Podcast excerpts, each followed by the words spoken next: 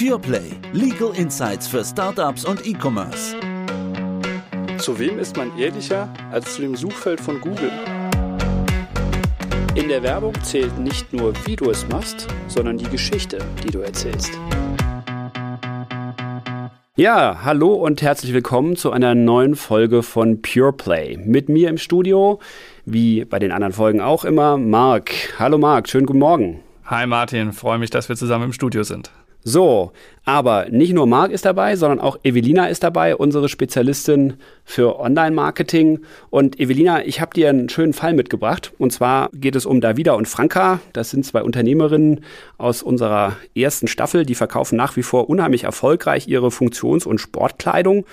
Und den Online-Shop, den sie betreiben, den haben sie mit befreundeten Programmierern gebastelt. Und für manche Dienste, und das macht ja jeder, auch natürlich professionelle Anbieter genutzt, ne, die ihnen da teilweise auch AGB und solche Dinge zur Verfügung gestellt haben. Und ja, jetzt ist es passiert, sie haben Post von einem Anwalt bekommen, da stand sowas wie Abmahnung drauf. Und die wurden aufgrund zahlreicher Verstöße gegen Informationspflichten, so schreibt das der Anwalt, und unwirksame AGB aufs Korn genommen.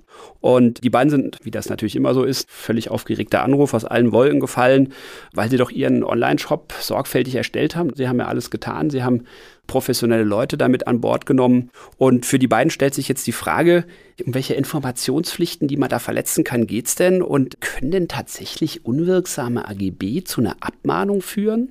Sehr spannende Frage, Martin, ja. Und das ist auch ein sehr praxisrelevantes Thema. Immer häufiger gibt es da Schwierigkeiten und selbst dann, wenn professionelle, aber eben nicht juristische Anbieter eingebunden werden. Informationspflichten im Fernabsatzgeschäft gibt es sowohl vor dem Vertragsschluss als auch danach. Und bei allgemeinen Geschäftsbedingungen können Verstoße in der Tat zu einer Abmahnung, in manchen Fällen ja sogar zu einem Bußgeld führen. Aber ganz spannend, wenn der Anwalt abmahnt, dann muss er ja schon tatsächlich sagen, gegen welche Informationspflichten die verstoßen haben. Ja, das wollen wir nochmal hoffen, dass er das geschrieben hat. Aber jetzt nochmal so kurz für die Theorie. Was für Informationspflichten gibt es denn vorvertraglich? Also wenn noch keine Bestellung über den Online-Shop erfolgt ist? Wir unterstellen jetzt mal tatsächlich eine einfache Bestellung über den Online-Shop. Ja, da sind wir im Fernabsatzgeschäft. Und hier gibt es einen ganzen Kanon von Informationen, die der Unternehmer zur Verfügung stellen muss. Beispielsweise muss über die wesentlichen Eigenschaften der Waren oder Dienstleistung informiert werden. Ist ja ganz klar, der Verbraucher muss ja wissen, was er da kauft. Der Unternehmer muss seine Identität, also den Handelsnamen und die Anschrift zur Verfügung stellen. Auch verständlich, ja. Das ist wichtig, wenn der Verbraucher dann an den Unternehmer herantreten will, weil er beispielsweise Mängelgewährleistungsrechte geltend machen will.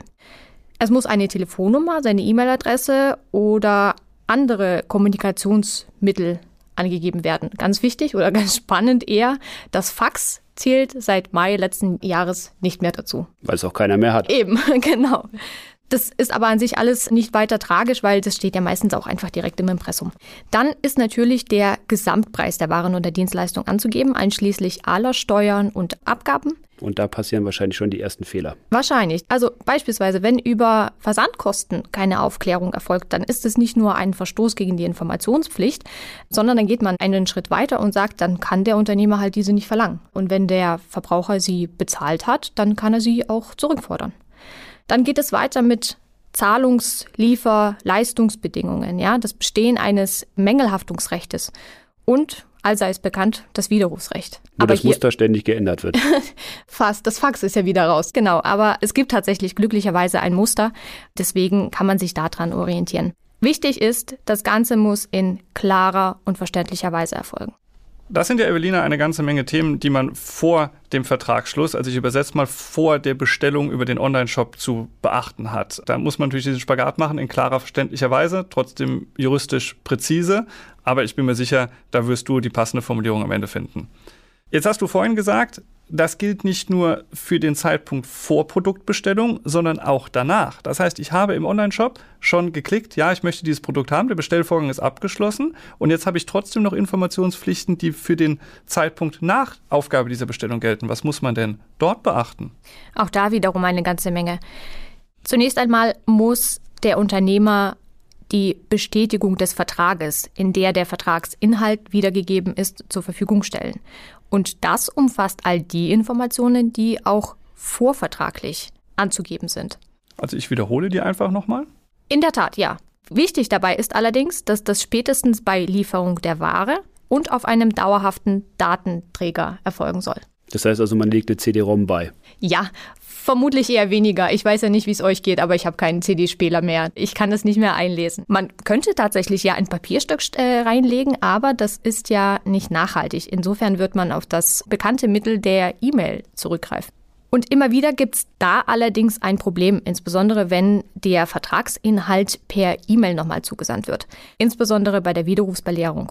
Es reicht nicht aus, wenn auf die Widerrufsbelehrung in der E-Mail nur verlinkt wird, weil man dann ja jederzeit die Widerrufsbelehrung oder die AGB, die ja auch ebenfalls enthalten sein müssen, weil sie Vertragsinhalt werden sollen, jederzeit ändern kann, und zwar einseitig. Davon kriegt der Verbraucher auch gar nichts mehr mit. Deswegen in die E-Mail am besten ein PDF dranhängen oder was man heutzutage auch immer wieder sieht, gerade bei den Widerrufsbelehrungen, dass das einfach nur in den E-Mail-Footer reinkopiert wird ein Schelm, wer Böses dabei denkt, als wären irgendwie die ganzen Online-Unternehmer Schurken. Gut, und während des Bestellprozesses selbst, da wird man doch wahrscheinlich auch Informationspflichten zu beachten haben. Richtig. Beispielsweise sind die einzelnen technischen Schritte, die zu einem Vertragsschluss führen, darzustellen. Also ganz einfach, es muss sowas wie eine Anleitung für den Verbraucher vorhanden sein, in der er versteht, worauf er klicken muss, wie er zu der eigentlichen Bestellung dann gelangt und diese auch aufgeben kann. Dann muss noch informiert werden, ob der Vertragstext nach dem Vertragsschluss von dem Unternehmer gespeichert wird oder ob er dem Kunden zugänglich ist und wie der Verbraucher mit technischen Mitteln Eingabefehler vor Abgabe der Vertragserklärung erkennen und auch berichtigen kann. Also ob es beispielsweise das einfach nur über den Zurück-Button geht im Browser oder ob es einen gesonderten Button für Ändern gibt. Wenn Lieferbeschränkungen bestehen, also es versteht sich ja fast von selbst eigentlich, dann muss es auch angegeben werden. Und für den Verbraucher auch relevant, welche Zahlungsmittel werden denn akzeptiert? Bar? Wahrscheinlich ja eher nicht ja, bei dem Online-Shop, aber sei das Kreditkarte, PayPal, Klarna oder sonstiges, das sollte irgendwo zu finden sein. Ganz wichtig, als letzter Schritt der Bestellung. Wir kennen ihn alle, diesen Button. Mit dem geht es dann los. Da gibt das Gesetz vor, dass in dem Button nichts anderes als die Worte zahlungspflichtig bestellen oder etwas anderes entsprechend eindeutig formuliertes stehen muss. Aber wenn mir das Gesetz schon vorgibt, zahlungspflichtig bestellen, dann nehme ich doch das, bevor ich mich auf irgendwelche Diskussionen einlasse. Also, der letzte Button, auf den der Verbraucher klickt, heißt zahlungspflichtig bestellen. Es kann manchmal so einfach sein. Eigentlich schon. Und sobald dann die Bestellung abgeschickt ist, nachdem der Verbraucher auf den Button geklickt hat, ist der Zugang der Bestellung unverzüglich zu bestätigen. Das geschieht ja heutzutage meistens durch automatisierte E-Mails, ist ja alles kein Problem, aber hier sollte man tatsächlich aufpassen. In der Regel ist es ja so, dass man den Online-Shop so ausgestaltet, dass man ja nicht ein bindendes Angebot unterbreitet, sondern man sagt, hey, pass auf, ich habe diese Produkte da, du kannst sie bestellen und Juristisch wertet man diese Bestellung des Kunden im besten Fall als Angebot, das dann von dem Unternehmer noch anzunehmen gilt. Und meistens wird der Unternehmer ja ein Interesse daran haben zu sagen, ich muss ja vielleicht auch erstmal prüfen, ob ich das überhaupt da habe. Gut, das müsste ich schon angegeben haben. Aber wenn es beispielsweise zu unvorhergesehenen Umständen kommt und man tatsächlich nicht ausliefern kann, das Produkt, dann hat ja der Unternehmer ein Interesse daran zu sagen, okay, nee, der Vertragsschluss soll nicht zustande kommen. Und da muss man aufpassen, dass diese Bestellbestätigung, so wie man sie verkehrsüblich nennt, nicht so formuliert ist, dass man sagt, okay, ich nehme deine Bestellung an, ich bestätige deine Bestellung beispielsweise. Das würde dann bedeuten, oder man könnte das dann so auslegen, dass es tatsächlich zu einem Vertragsschluss kommt. Und dann bin ich verpflichtet, als Unternehmer das Produkt zu liefern. Das heißt doch, Evelina, dass wenn der Online-Shop richtig aufgesetzt ist, ich im Prinzip als Unternehmer, derjenige, der den Online-Shop betreibt, nochmal die Flexibilität und die Möglichkeit habe, zu prüfen, kann ich überhaupt liefern. Denn wir sehen Sachen wie Ukraine-Krise, den Konflikt zwischen China und Taiwan. Wenn ich plötzlich out of stock bin und nicht mehr liefern kann, hätte ich ein Problem. Und genau das schützt mich davor, dass ich dort nochmal die Möglichkeit habe zu prüfen, ob ich überhaupt das Produkt vorrätig habe und auch auf die Art und Weise liefern kann. Ja, kann man sagen, wobei du ja natürlich schon angeben musst, wenn Lieferschwierigkeiten bestehen, das hatten wir ja erwähnt, wenn es da Einschränkungen gibt, dann sollte im Vorfeld darüber aufgeklärt werden. Aber es können ja auch andere Umstände sein. Beispielsweise, du kennst den Kunden schon und du möchtest einfach nicht den Vertrag mit ihm schließen, weil du weißt, der zahlt erst in einem Jahr. Und dann wäre auch der Fall geeignet dafür zu sagen, okay, dann schließe ich mit ihm keinen Vertrag, weil es gibt ja keinen Zwang, den Vertrag zu schließen. Perfekt, das macht Sinn. Aber jetzt, Evelina, nochmal folgender Aspekt. Das sind ja alles Themen, die letztendlich den Verbraucher schützen. Das heißt, der Verbraucher muss aufgeklärt werden, ich habe Informationspflichten, ich muss dem Verbraucher erzählen, was hier passiert, was die Bedingungen sind, wie er etwas zurückschicken kann. Was hat denn der Mitbewerber am Ende damit zu tun? Also wir reden ja hier über eine Abmahnung von einem Anwalt. Wie kommt der denn ins Spiel? Gute Frage. Informationspflichten sind Marktverhaltensregelungen. Ja, sie schützen den Verbraucher vor nicht oder falsch informierten Entscheidungen. Durch die Verletzung der Informationspflichten kann dem Verwender, also dem Unternehmer, ja durchaus ein Vorteil entstehen, weil er dann den Verbraucher dazu bringt, bei ihm zu bestellen. Und dem Wettbewerber kann dadurch ein Nachteil entstehen, weil er im schlimmsten Fall den Kunden verliert. Okay, verstanden. Das heißt, ich könnte mir einen Wettbewerbsvorteil dadurch erschleichen, dass ich nicht zu so umfassend aufkläre, den Kunden dadurch mit progressiven Aussagen eher zu mir locken, er bestellt bei mir und das wäre der Wettbewerbsvorteil. Genau. Was haben denn jetzt die AGB nochmal damit zu tun? Allgemeine Geschäftsbedingungen sind tatsächlich ein eigenes und sehr umfassendes Thema. Bevor man sich mit der Frage der Wirksamkeit oder Unwirksamkeit der AGB beschäftigt, stellt sich immer wieder die Frage, ob die allgemeinen Geschäftsbedingungen wirksam in den Vertrag einbezogen würden. Hier ist wiederum der Bestellprozess maßgeblich. Beispielsweise ist für die Einbeziehung wichtig, dass die Links hinreichend sichtbar sind. Also in dem Bestellprozess, in der Bestellmaske wird man ja die AGB nicht nochmal ausdrucken in der Gesamtheit, sondern auf diese verlinken. Und da sollten die Links einfach klar hervorgehen. Insbesondere sollte man da einfach auf die Farbe achten, je nachdem, wie der Hintergrund gestaltet ist oder die Maske als solche. Und am besten ist ein Klickkästchen, weil dadurch der Unternehmer seiner Beweislast eher einfacher nachkommen kann, dass tatsächlich da die AGB mit dabei sind.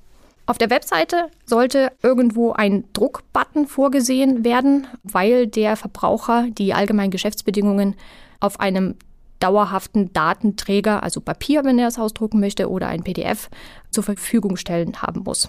Und insgesamt gibt es bei allgemeinen Geschäftsbedingungen eine Fülle an Beispielen für unwirksame Klauseln. Du hast es schon erwähnt, jetzt gerade mit dem Ukraine-Krieg oder Corona war ja auch so ein Thema.